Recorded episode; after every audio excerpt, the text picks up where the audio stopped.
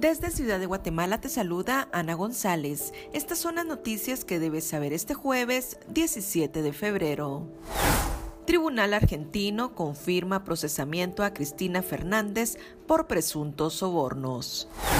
En noticias nacionales, Congreso de la República aprobó ley que crea nuevos delitos como seducción y chantaje sexual contra niños por Internet. Ministerio Público presentó ante juicio contra jueza Erika Ifán por el caso cooptación y corrupción judicial. Alejandro Sinibaldi se pronunció por caso divulgado por el Faro y que señala al presidente Alejandro Yamatei.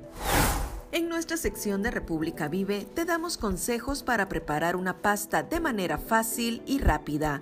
También te contamos sobre los principales hechos históricos que marcan las efemérides de este 17 de febrero. Eso es todo por hoy. Para mayor información ingresa a república.gt y mantente informado sobre las noticias del día. También nos puedes seguir en redes sociales como República GT.